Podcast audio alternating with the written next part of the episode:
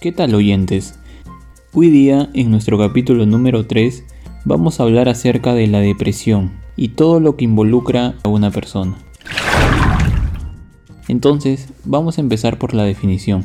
La depresión es un trastorno, sí, es un trastorno mental y del comportamiento, que implica que una persona muestre muchos síntomas. Hacemos un paréntesis aquí. Lo normal es que la persona o las personas relacionen la depresión con tristeza. Pero la tristeza es un sentimiento válido, es un sentimiento normal, y que generalmente se presenta en acontecimientos particulares, especiales, o en muchas personas en distintas ocasiones. Sin embargo, no debemos poner como sinónimos que estar deprimido o tener un trastorno depresivo es estar triste, porque la depresión abarca una gama de síntomas en distinta índole.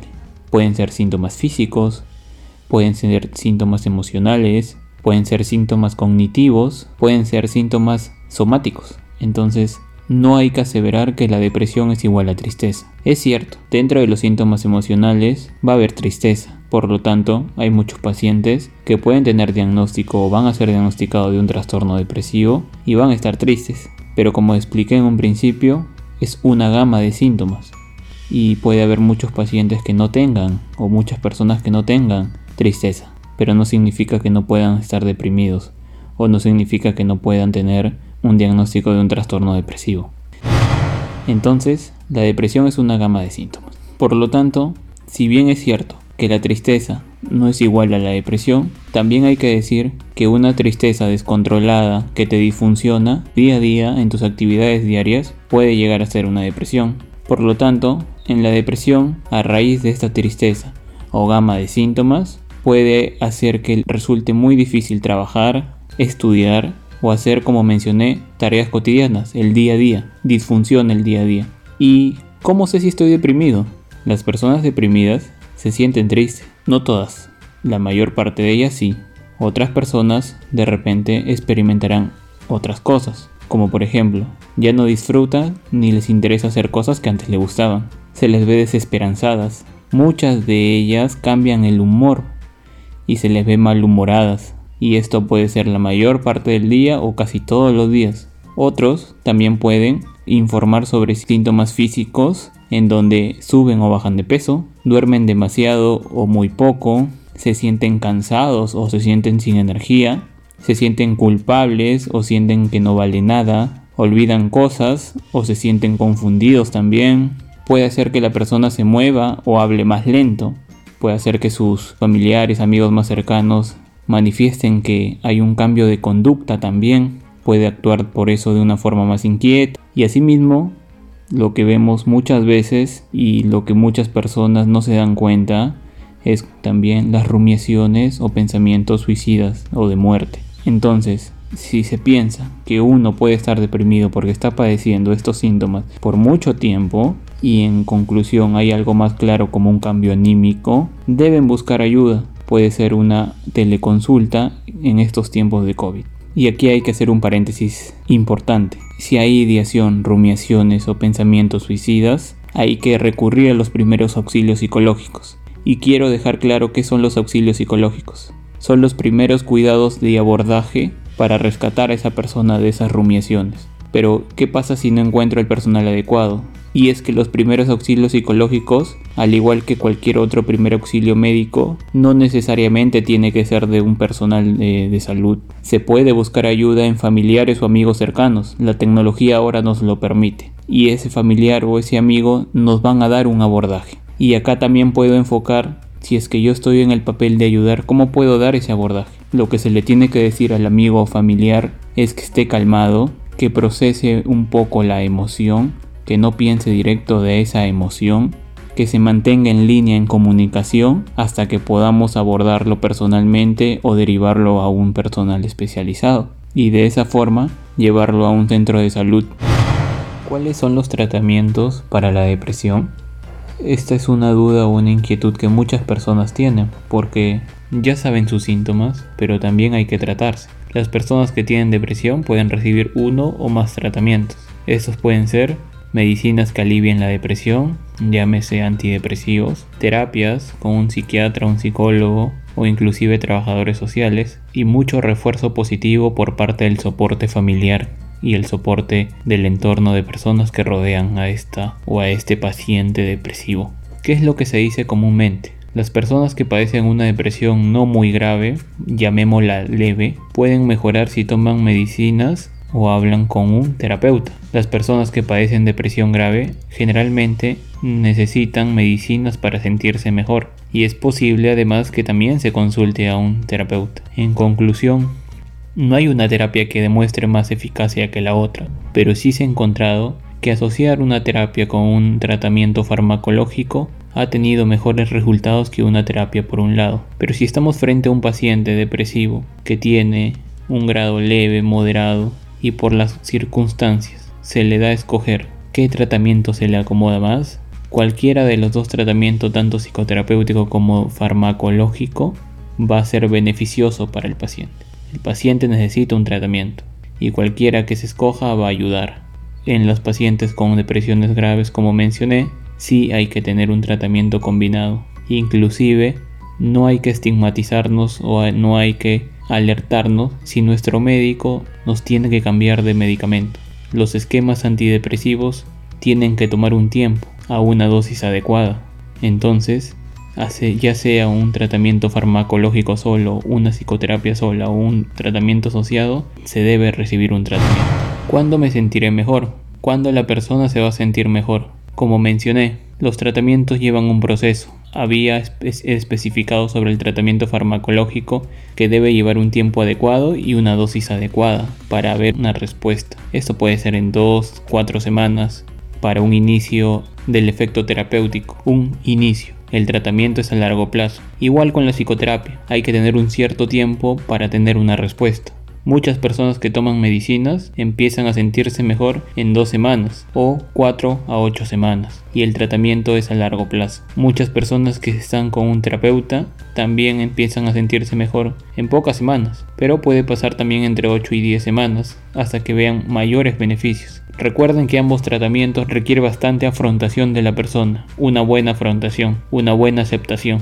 Y esto también se debe ir trabajando en consulta a consulta. Ahora, si el primer tratamiento que, prueba no le da resultado, pues esto hay que manifestarlo en la consulta, porque puede deberse a una mala adherencia o simplemente a que no es un tratamiento para esa persona. Entonces, se debe reajustar ya sea el esquema farmacológico, el tipo de terapia o ambos. Y esto es verdad, no hay que asustarse por eso. Se ven muchos casos en donde personas necesitan probar distintos tratamientos o combinaciones de tratamientos antes de hallar un método que funcione. Entonces, el médico o terapeuta y la paciente o el paciente tienen que trabajar para elegir un buen tratamiento, un tratamiento de acorde para la persona ya sea por sus actividades y de repente preferir un, tratamiento farmacológico o de repente por su preferencia no tomar en un comienzo medicamentos y llevar una psicoterapia. Hay que mencionar aquí también que las personas que netamente optan por tomar fármacos se les tiene que explicar qué efectos adversos pueden tener. Sin embargo, los más usados han demostrado buena tolerabilidad y eficacia. Es importante entonces, para concluir esta parte, que no hay que tener estigma contra los medicamentos o tratamientos psiquiátricos. Muy por el contrario, es una afección médica más y tenemos que tener la disposición de querer mejorar. Solo de esa forma vamos a estar más cerca de un tratamiento óptimo. Ahora hablaremos, ¿la depresión está relacionada con alguna otra enfermedad? Definitivamente sí. Las personas que tienen depresión pueden tener muchas otras enfermedades psiquiátricas, pero eso lo hablaremos después.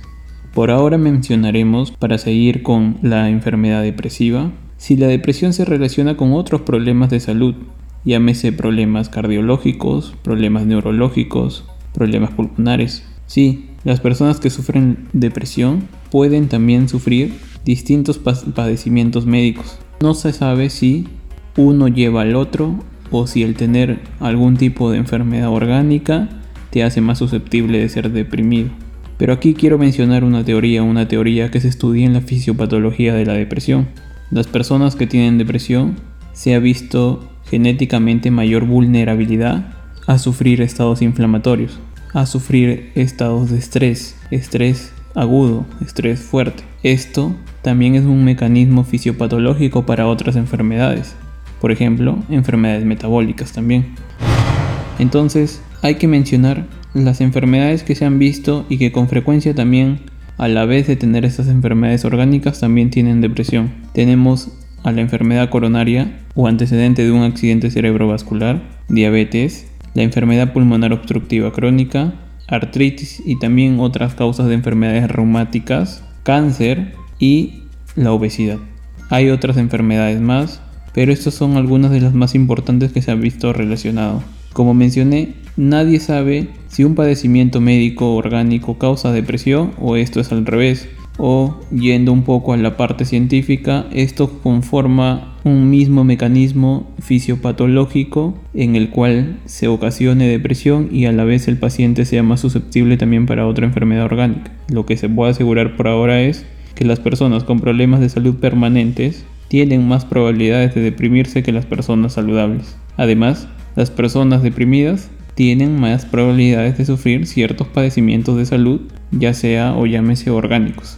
Entonces, concluimos que las personas con determinados problemas de salud pueden deprimirse porque tienen limitaciones físicas, tienen miedo de morirse o de tener una crisis de salud, por ejemplo un infarto, tienen que invertir mucho tiempo, energía y a veces dinero para llevar una enfermedad, tienen dolor, dificultad para respirar u otros síntomas. El miedo que hay, por ejemplo, a enfermarse en esta pandemia del COVID, como mencioné en el capítulo anterior, es uno de los factores para tener depresión, tener angustia, ansiedad, entre otros.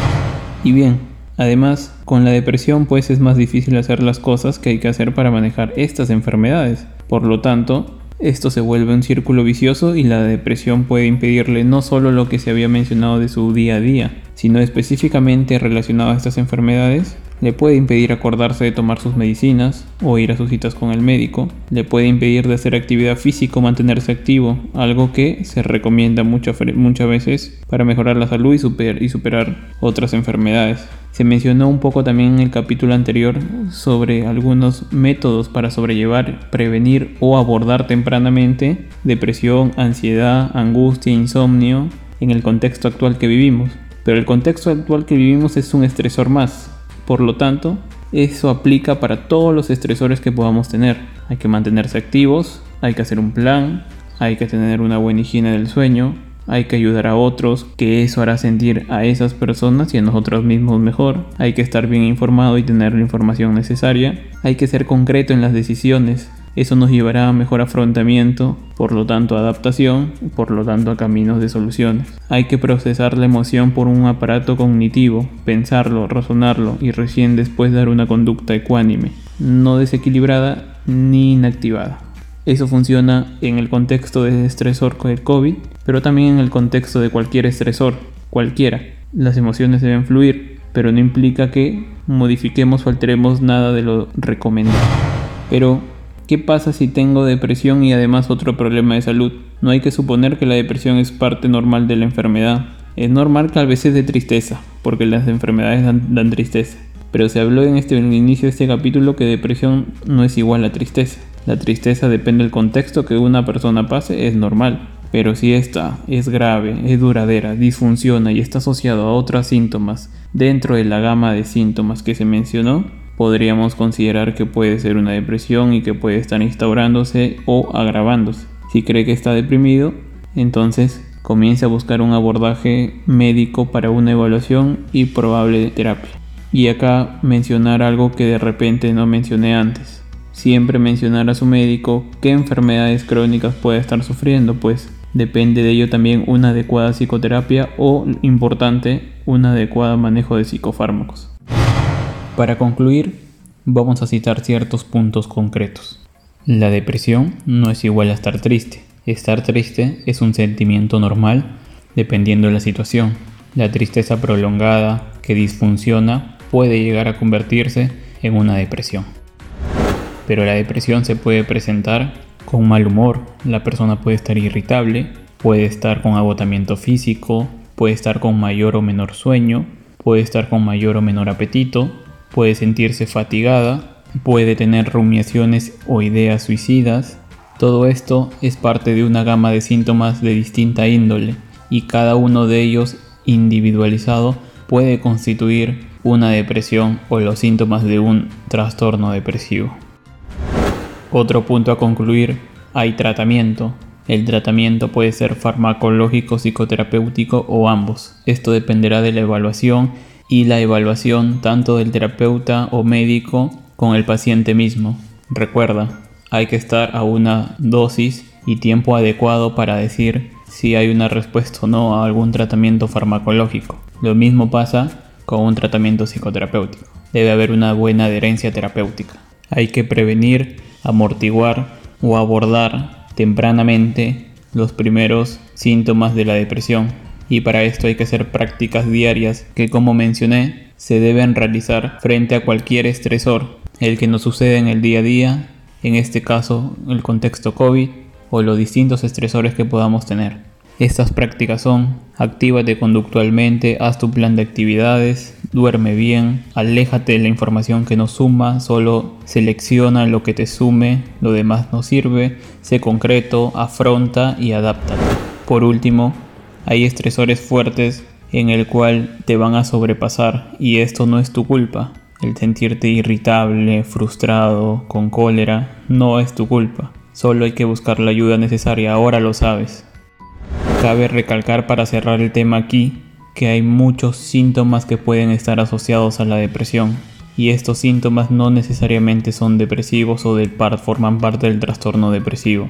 Pueden formar parte de un trastorno comórbido psiquiátrico como una ansiedad, un trastorno de pánico o un trastorno o rasgos acentuados de personalidad, el cual no permite un mejor afrontamiento para la enfermedad y he ahí también la diferencia entre una y otra persona para el afrontamiento de la enfermedad en cuanto a la terapéutica y la respuesta. Recuerden que esto, sobre todo enfocándonos en rasgos de personalidad, acentúan determinadas conductas o problemas conductuales que hacen a la persona más vulnerable y también con un menor afrontamiento para una depresión.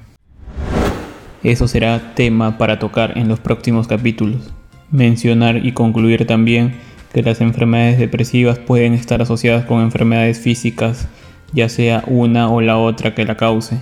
Bien, esto sería todo por este capítulo y el próximo nos encontraremos. Gracias.